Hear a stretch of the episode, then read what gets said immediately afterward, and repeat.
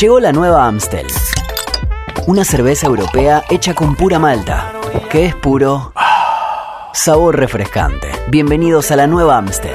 Bienvenidos a la pura malta. Beber con moderación, prohibida la venta a menores de 18 años.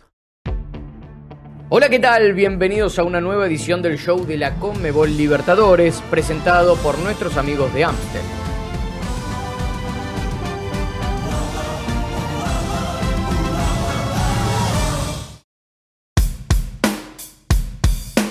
Los ocho equipos clasificados a los cuartos se enfrentaron por los partidos de vuelta de esta fase, pensando en la gran final de la Conmebol Libertadores que se va a disputar el próximo 29 de octubre en Guayaquil. Pero no estoy solo, me acompaña Melina de Piano. ¿Cómo estás, Meli?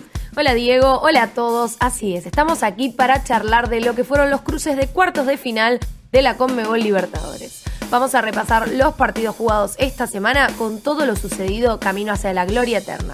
Ya tenemos semifinalistas. Bienvenidos al show de la Conmebol Libertadores. Vamos a comenzar repasando uno por uno los partidos que se jugaron en los cuartos de final. Cabe destacar que entre los ocho equipos clasificados hay seis que ya conocen lo que es levantar la Conmebol Libertadores. Bueno, Diego, vayamos partido por partido, ¿te parece? Arrancamos por el día martes, donde hubo duelo brasileño y de hinchadas. Dos de los clubes más importantes del país vecino se enfrentaron. Exacto, Meli. Flamengo había quedado mejor parado de cara al partido de vuelta, tras vencer por 2 a 0 con goles del uruguayo de Arrascaeta y el intratable Gabigol en la ida. Flamengo volvió a dominar el partido y con un gol de Pedro a los 52 minutos sentenció el pase a las semifinales de esta Conmebol Libertadores. De esta manera, Flamengo consiguió su cuarta victoria ante Corinthians en Conmebol Libertadores tras seis enfrentamientos, un empate y una derrota. El rubro negro marcó en cada uno de esos seis compromisos. Además, Flamengo superó sus últimas tres eliminatorias de cuartos de final en Conmebol Libertadores. Internacional en 2019, Olimpia en 2021 y Corinthians en 2022, después de haber perdido las primeras tres que disputó en esta fase del torneo. Nos vamos al miércoles donde tuvimos dos encuentros. Primero nos metemos en otro duelo brasileño. Hablamos del partido entre Palmeiras y Atlético Mineiro.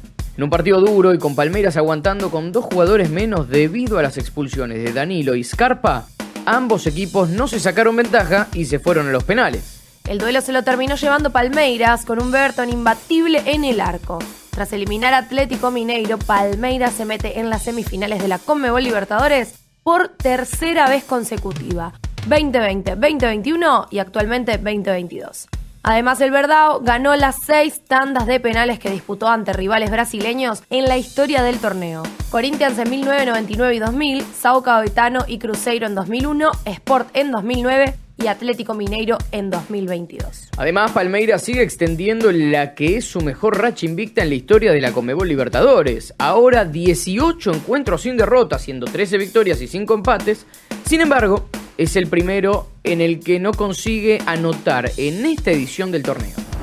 Nos vamos volando directo a Córdoba, donde se jugó el duelo de argentinos por el pase a semifinales entre Talleres y Vélez. En un partido caliente, el Fortinero terminó llevándose el triunfo con un gol del joven Julián Fernández, nuevamente a los 79 minutos de juego. Con este triunfo, Vélez ganó en 5 de los últimos 7 partidos ante equipos de Argentina en Conmebol Libertadores en etapas definitorias, un empate y una derrota. Su única caída fue en 2013 ante Newell's como local 2 a 1.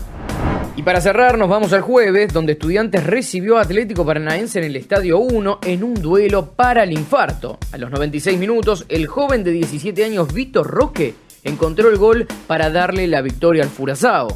Atlético Paranaense consiguió ante Estudiantes la segunda clasificación en su historia a las semifinales de la Conmebol Libertadores. Ya lo consiguió en 2005 cuando cayó en la final ante San Pablo. Además, Atlético Paranaense consiguió su primera victoria como visitante en Argentina en Conmebol Libertadores desde marzo del 2017, cuando venció a San Lorenzo por 1 a 0. Desde entonces, había perdido en sus tres visitas siguientes a territorio argentino en el torneo. Completito el resumen, ¿no?